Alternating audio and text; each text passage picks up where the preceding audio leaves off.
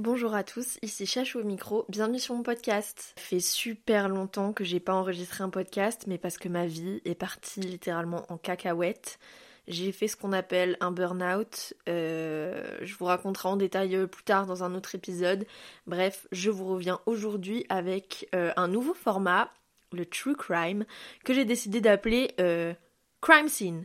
Voilà, parce que bah parce que crime scene quoi, bah c'est parlant, bah voilà, scène de crime, euh, mais en anglais parce que bah bah j'aime bien, c'est tout. Et du coup pour ce nouveau format, le logo du podcast change de couleur. Et oui, j'ai décidé de le mettre en couleur euh, pierre tombale, noir et blanc. On va pas toujours parler de personnes euh, décédées, mais aussi de personnes disparues dont on sait pas ce qu'elles sont devenues, on n'a pas le fin mot de l'histoire, aussi de personnes retrouvées en vie, etc mais l'épisode d'aujourd'hui va concerner le meurtre de John Bennett Ramsey. L'histoire se passe en décembre 1996 aux États-Unis. John Bennett Ramsey, c'est une petite fille de 6 ans qui est habituée à faire des concours de beauté, euh, des mini-miss America, tout ça, tout ça.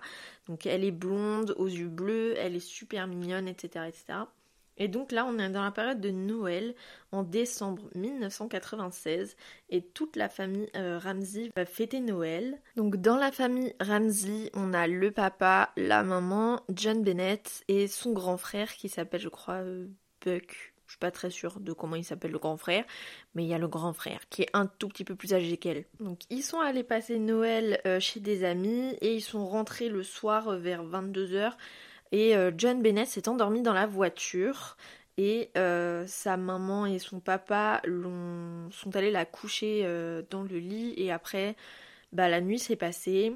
Et le lendemain matin à 5h52 le 911 a été appelé. Donc 911 c'est le numéro d'urgence aux États-Unis. C'est 911 et c'est la maman de John Bennett qui a appelé le numéro d'urgence. Alors je vais vous faire écouter tout de suite l'appel, c'est parti.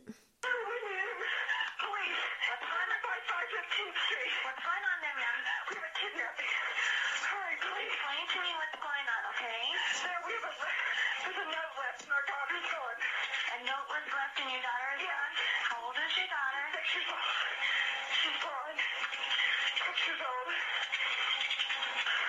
How long ago was it? I don't know. I the note. And my say who took her? What? Say who took her?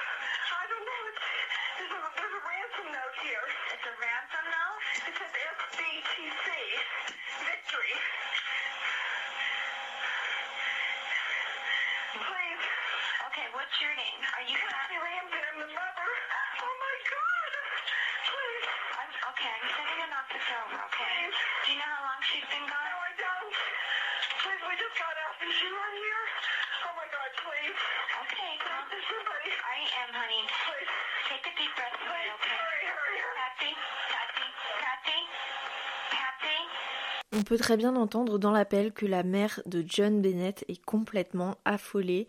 Et euh, d'ailleurs, elle fait très bien les choses, je trouve, parce que elle appelle, elle donne tout de suite euh, l'adresse, même si elle est euh, complètement paniquée. Mais sauf que après, elle donne des explications qui sont pas hyper claires. Ce qu'on peut comprendre parce que si t'es une mère et que ton enfant a disparu, euh, compliqué, qui est très bizarre, c'est qu'avant d'annoncer la disparition de sa fille, elle commence par dire qu'il y a une lettre qui a été laissée. Et c'est seulement après avoir dit qu'une note a été laissée, enfin qu'une lettre a été euh, laissée, qu'elle va dire que sa fille a disparu. Et elle dit même pas que sa fille a disparu, elle dit que sa fille est partie, ce qui est une formulation très bizarre. Ensuite, la maman de John Bennett euh, va donner l'âge de sa fille deux fois. Elle va dire elle a 6 ans, elle est blonde, elle a 6 ans. L'opératrice du téléphone va demander quand est-ce que s'est passé l'incident et euh, la maman va juste répondre qu'elle ne sait pas et qu'elle vient de trouver euh, la note et elle vient de remarquer que sa fille a disparu. Je rappelle, il est 5h52 du matin, le lendemain de la soirée de Noël. Ensuite, l'opératrice va poser une question très intelligente. Elle va demander si la lettre précise qui a pris John Bennett. La maman de John Bennett va en premier temps euh, ne pas comprendre la question. Donc l'opératrice va répéter et là euh, la Patsy, du coup la maman, va dire non, mais il y a une demande de rançon sur la lettre. Et ensuite, elle va donner un détail euh, important et extrêmement bizarre. Sur la lettre, il y a écrit SBTC Victoire. Donc en anglais, SBTC Victory avec un point d'exclamation. Patsy va demander aux autorités de se dépêcher euh, d'arriver parce qu'elle est complètement paniquée que sa fille euh, n'est pas là et l'appel va raccrocher. Apparemment, l'appel ne s'est pas terminé là, il y restait 6 secondes qui étaient inaudibles sur euh, l'enregistrement. Et je crois que c'est la chaîne CBS qui a mené son enquête. Ils ont interviewé l'opératrice du 911 et ils ont augmenté le volume ou changé la qualité de son euh, de l'enregistrement. Et apparemment euh, à la fin de l'appel et selon le témoignage de l'opératrice on entend Patsy qui pense avoir raccroché avec le 911 mais qui n'a pas raccroché et qui changerait de ton. Donc euh, donc on entend bien dans l'appel elle est complètement paniquée etc mais quand elle a pensé avoir raccroché avec le 911, elle aurait changé de ton et elle aurait dit Ok, j'ai appelé la police, qu'est-ce qu'on fait maintenant? C'est des suppositions, c'est que le témoignage de l'opératrice, ce n'est que l'enquête d'une chaîne de télévision américaine, ça ne veut pas dire que c'est la vérité. Et apparemment, pendant ces six secondes-là, on peut entendre donc Patsy, euh, la mère, on peut entendre les voix du père et les voix du fils. Et apparemment, dans l'appel, on entendrait également Buck, donc le grand frère de John Bennett, qui dirait euh, Qu'est-ce que vous avez trouvé? ou quelque chose comme ça. Euh, sauf que après, euh, selon le témoignage des parents de John Bennett à la police, Buck dormait tout le long de l'incident et donc n'était même pas au courant au moment où Patsy a appelé la police. À 5h59 du matin, donc je rappelle que euh, Patsy elle a appelé le 911 à 5h52. À 5h59, les policiers sont arrivés sur place et ils ont été super surpris de voir euh, toute la famille et les amis euh, des Ramsey euh, présents dans la maison, ce qui était extrêmement enfin un gros inconvénient en fait pour un début d'enquête de disparition parce qu'en fait là typiquement il y a juste tout le monde qui est rentré sur les lieux du crime et qui a mis ses empreintes de chaussures de cheveux de tout qui ont sali la scène de crime en fait. Ça, ça a même pas tout de suite traversé les pensées de la police, ils ont pas empêché les gens de rester là, ils ont commencé à chercher à l'extérieur de la maison et ils ont euh, regardé la lettre de rançon. Voilà, donc en fait, euh, c'est la faute à toutes les personnes qui sont arrivées sur les lieux du, crime, mais aussi à la police qui n'a pas été consciente euh, tout de suite de la gravité des faits, puisque en fait ils ont été surpris de voir du monde, mais pas plus que ça. Enfin, pas dans le sens où, euh, ah, la scène de crime, elle est contaminée. Genre, non, ça leur a pas traversé l'esprit tout de suite. J'ai la lettre de rançon sous les yeux. Elle est en anglais. Je vais essayer de vous la lire et de vous la traduire en même temps, parce que j'ai pas anglais. Alors, écoutez attentivement. Déjà, ça fait pas sens parce que c'est une lettre. On n'écoute pas une lettre, on la lit. Mais bon, c'est pas grave, mais je vous lis juste ce qui est écrit. Écoutez attentivement. Nous sommes un groupe d'individus qui représentent, oh, j'arrive pas à lire parce que l'écriture est trop bizarre, qui représente un, petit groupe de fanatiques, je crois. Nous respectons votre business, mais pas, mais pas le pays qu'il sert. Donc en gros, c'est des gens contre les États-Unis. Euh, à l'heure où vous lisez cette lettre, nous avons votre fille en possession. Elle est, euh, elle est elle est safe. Vous devez suivre les instructions de cette lettre. Nous voulons, ils vont 100 000 dollars en cash, dont 18 000 dollars en billets de vin. C'est trop bizarre comme demande. Je vais vous appeler entre 8h et 10h du matin demain matin pour, euh, en gros, pour procéder à l'échange euh, fille-argent. Enfin, John Bennett euh, argent. Si vous ne suivez pas les instructions, ça résultera de l'exécution immédiate de votre fille et on vous donnera, on vous donnera ses restes afin que vous puissiez faire un bon, un bon enterrement. Enfin, un enterrement digne de ce nom. Je trouve ça horrible. Si vous alertez qui, que ce soit, elle meurt. Si vous alertez les autorités, elle meurt. Bon, après, ils disent des trucs. Euh, non, non, non, non. Après, on s'en fout. Euh, vous, pouvez trouver la lettre sur internet. Franchement, c'est, elle est trop bizarre, la lettre. Elle est vraiment trop, trop bizarre. Mais surtout, l'écriture, elle est trop bizarre. On dirait que. Ça, c'est mon avis personnel. Hein. L'écriture, on dirait ça a été forcé qu'un qu'un adulte se force à écrire comme un enfant. Je sais pas comment vous expliquer. C'est trop mal écrit. Mais ça se voit, c'est fait exprès d'être trop mal écrit. Et après, euh, il y a quelqu'un qui parle à, John, donc qui est le mari, qui est le papa. Euh, n'essaye n'essaye pas de N'essaye pas de faire grandir ton cerveau, John. Ne pense pas que euh, tuer sera difficile pour nous. Ne nous sous-estime pas, John. Utilise ton bon sens, euh, ton bon sens de logique. Tout ne tient qu'à toi. Victory SBTC. Trop bizarre, trop trop bizarre la lettre. Ce qui est très bizarre aussi à propos de cette lettre de rançon, c'est que le papier et le stylo qui ont été utilisés euh, pour euh, écrire la lettre de rançon appartiennent à Patty et sont restés dans la maison. Donc ça veut dire qu'ils ont retrouvé, euh, genre vraiment à la place où c'était rangé, le, le, notebook, le, ouais, le notebook dont les pages étaient arrachées et le stylo ont été retrouvés à la place où ils étaient rangés de base. Et c'est avec ça qu'a été écrite la lettre de rançon. La lettre de rançon, elle fait euh, deux pages et demie. Ça veut dire que une personne normale pour écrire cette lettre, bah elle aurait mis, euh, je sais pas, 30 euh, minutes à l'écrire, tu sais, le temps de réfléchir à ce que tu vas mettre dans la lettre, etc. Enfin, temps d'écrire une lettre. Euh, voilà, donc ça veut dire que la personne qui a écrit la lettre, en gros, elle a pris son temps et en plus elle a utilisé les affaires de Patty. Donc c'est hyper suspect, d'accord Voilà, on s'entend que c'est hyper bizarre. Le montant de la rançon qui a été demandé, euh, tout à l'heure j'ai dit 118 millions, mais c'est pas 118 millions, j'ai un petit peu exagéré, c'est 118 000 dollars, mais ce qui est déjà pas mal. C'est exactement le montant qu'a reçu euh, John Ramsey, donc le papa, euh, à son travail pour un, un bonus, un peu comme un 13e mois, sacré 13e mois, mais voilà, il a reçu un peu cette augmentation de 118 000 dollars. C'est exactement cette somme-là qu'il a reçue à son travail.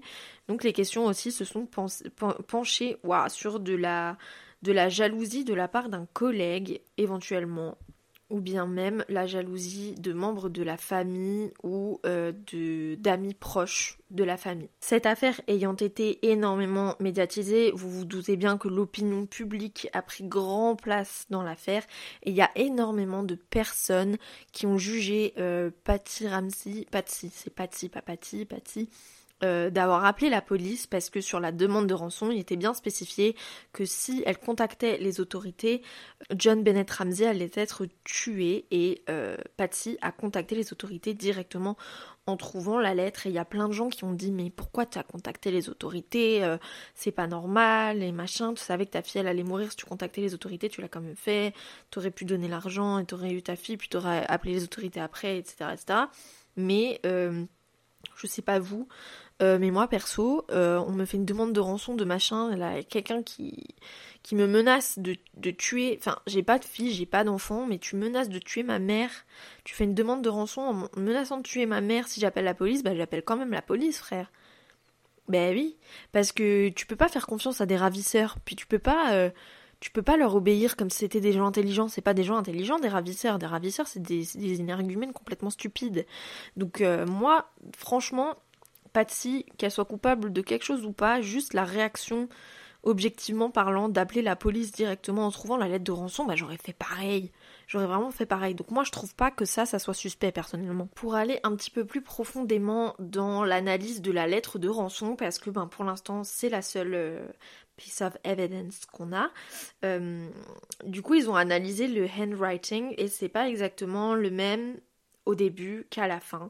Il y a aussi énormément de fautes d'orthographe et euh, ils ont l'impression que c'est une femme qui a écrit, mais du coup, comme je l'ai dit avant, en se forçant à, faire une écriture d'enfant, mais bah, du coup, au fur et à mesure que la personne écrit la lettre, bah, à la fin, c'est sa vraie écriture et au début, c'est pas sa vraie écriture. Euh, comme quoi les fautes d'orthographe auraient été euh, faites exprès pour faire genre que la personne n'est pas originaire des États-Unis, comme elle a dit qu'elle était euh, contre le pays. Euh, voilà, ou alors les fautes d'orthographe ne sont pas faites exprès, mais parce que ben, peut-être que c'est le grand frère de John Bennett qui a écrit la lettre. Je ne sais pas, ça c'est une conspiration euh, personnelle. Je me dis c'est possible que ce soit réellement un enfant qui écrit la lettre, qui ait fait des fautes d'orthographe sans faire exprès, et aussi, pas mal de phrases euh, présentes dans la lettre sont en fait des citations de célèbres films américains de l'époque. Euh, et la famille euh, Ramsey avait ces films-là euh, dans leur euh, bibliothèque, parce qu'à l'époque on avait beaucoup de les VHS et tout, c'était pas des DVD, etc. Ils avaient les VHS de ces films-là dans leur collection personnelle et beaucoup de phrases du coup de ces films étaient présentes dans la lettre. Donc c'est trop bizarre. Alors je sais que les enquêteurs ont fait tester l'écriture de John, donc du papa, et de Patsy. Par contre, je ne sais pas s'ils ont fait tester euh, l'écriture de, de Buck, le, frère. Et euh, le papa a été euh, disculpé tout de suite parce que l'écriture ne correspondait pas du tout. Par contre, Patsy, ils n'ont pas réussi à la disculper, mais ils l'ont pas inculpé non plus parce que bah, ils avaient des doutes sur euh, parce qu'en fait il y avait des similarités mais en même temps il n'y en avait pas. Enfin c'était assez bizarre. Son écriture à Patsy elle était ressemblante mais pas trop. Enfin comme si elle avait réfléchi en passant le test de d'écriture. Comme si elle avait réfléchi pour faire exprès que ça ne ressemble pas à l'écriture de la lettre. Donc il y a énormément de personnes qui pensent que c'est Patsy qui a écrit la lettre de rançon donc on revient au moment de la disparition du coup de John Bennett avec euh, les policiers qui viennent d'arriver à la maison, etc. Ils commencent à fouiller l'extérieur de la maison, ils commencent à regarder euh, la lettre de rançon et là les policiers vont demander à John, donc au, papa, de d'aller fouiller avec euh, ses amis et sa famille parce que je rappelle que du coup il y avait énormément de monde présent dans la maison d'aller fouiller euh, l'extérieur, etc. Et c'est très bizarre comme demande. Enfin, je trouve ça très très bizarre que, la police demande à, aux gens présents, enfin à la famille et, aux amis de fouiller la maison. Enfin, on est sur une scène de crime potentiellement. Enfin, après, ils savaient pas. Eux, ils pensaient à un kidnapping. Donc, en même temps, c'est bizarre. En même temps, ça allait pas. Enfin, je sais pas trop comment prendre ça. Je sais pas c'est très professionnel en fait de la part de la police de d'avoir procédé comme ça en arrivant sur les lieux, etc. Bref. Et du coup, euh, le papa arrive un moment où il va fouiller la cave de la maison et il va tomber sur le corps euh, sans vie, du coup, de sa fille de 6 ans, John Bennett Ramsey. Elle avait une corde enroulée autour du cou, du scotch sur la bouche. Ses mains étaient liées au dos de sa tête, mais elles étaient attachées d'une manière euh, les scientifiques ont dit qu'en fait, si elle avait voulu s'échapper de ses ravisseurs, si elle avait voulu se détacher les mains, elle aurait pu, parce que c'était vraiment très très mal attaché. Et donc en fait, ils ont supposé, les enquêteurs supposent, que euh, ses mains ont été attachées après sa mort. Donc quand John a trouvé sa petite fille, euh, qui s'appelle John Bennett, c'est trop bizarre parce que lui il s'appelle John et elle elle s'appelle John Bennett, bref. Quand John a trouvé John Bennett, euh, elle était un peu dans une couverture, il l'a prise dans ses bras et il l'a allongée sur le sol euh, de la cave et en fait en faisant ça il a contaminé toute la, la, scène de crime parce que bah, quand on trouve un corps on doit pas le toucher, genre vraiment pas. On doit pas le déplacer, on doit pas le toucher parce que on sait pas ce qui s'est passé et il y a potentiellement, en fait c'est sûr et certain, il y a des preuves sur le corps et la position dans laquelle est le corps, etc. C'est aussi euh, des, indices pour euh, déterminer la mort, etc.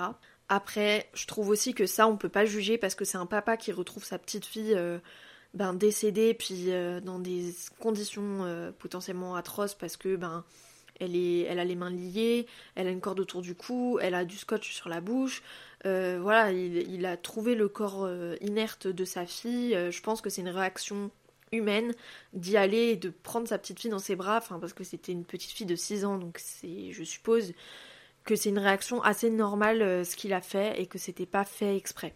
Et ensuite, je sais pas si c'est les policiers ou si c'est les amis de la famille, mais il y a des personnes qui ont recouvert le corps euh, de John Bennett. Donc après qu'elle ait été, qu'elle après qu'elle ait été découverte, il y a des gens qui ont recouvert son corps avec une couverture pour pas choquer euh, les personnes qui étaient présentes. Et, euh, et en fait, avec ça aussi, ils ont contaminé à donf le corps de voilà de la scène de crime.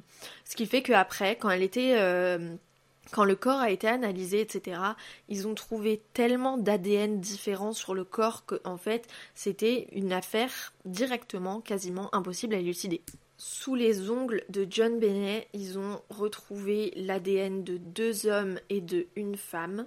Sous son pantalon et sous sa culotte, ils ont retrouvé euh, l'ADN d'un homme.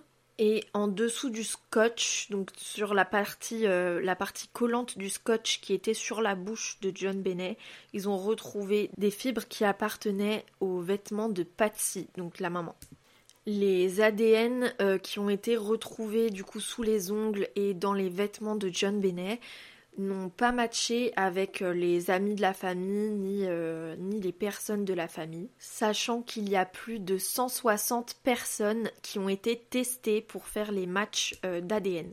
Et dans la culotte, du coup, l'ADN qu'ils avaient retrouvé, c'était suite à un poil pubien, je crois, donc un poil d'homme, mais ils n'ont jamais trouvé à qui appartenait ce poil, et en fait, il y a des des théories de conspiration, enfin des, théories euh, tout court, qui ont dit que ça appartenait sûrement à un des employés de l'entreprise qui a fabriqué la culotte. Parce que ben ça arrive en fait. C'est des choses qui arrivent c'est très rare mais ça arrive. Donc en fait au final aucune des preuves ADN qui a été trouvée dans cette affaire n'a pu être utilisée pour élucider euh, quoi que ce soit.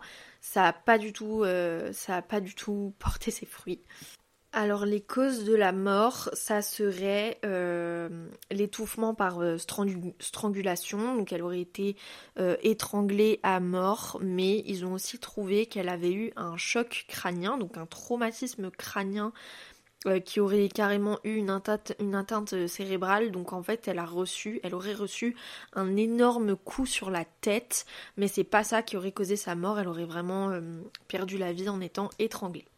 Il y a aussi euh, beaucoup d'articles d'enquête euh, et de, de médecins légistes, etc. Beaucoup de choses contradictoires concernant euh, une agression sexuelle.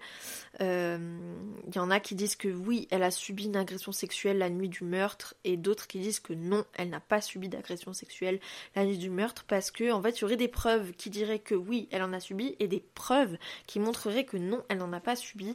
Donc euh, là-dessus, en fait, le public est pas extrêmement au courant Quelque chose qui était très bizarre sur le corps de John Bennett, c'est que euh, les vêtements dans lesquels elle était, c'était des vêtements de jour. Elle n'était pas du tout en pyjama.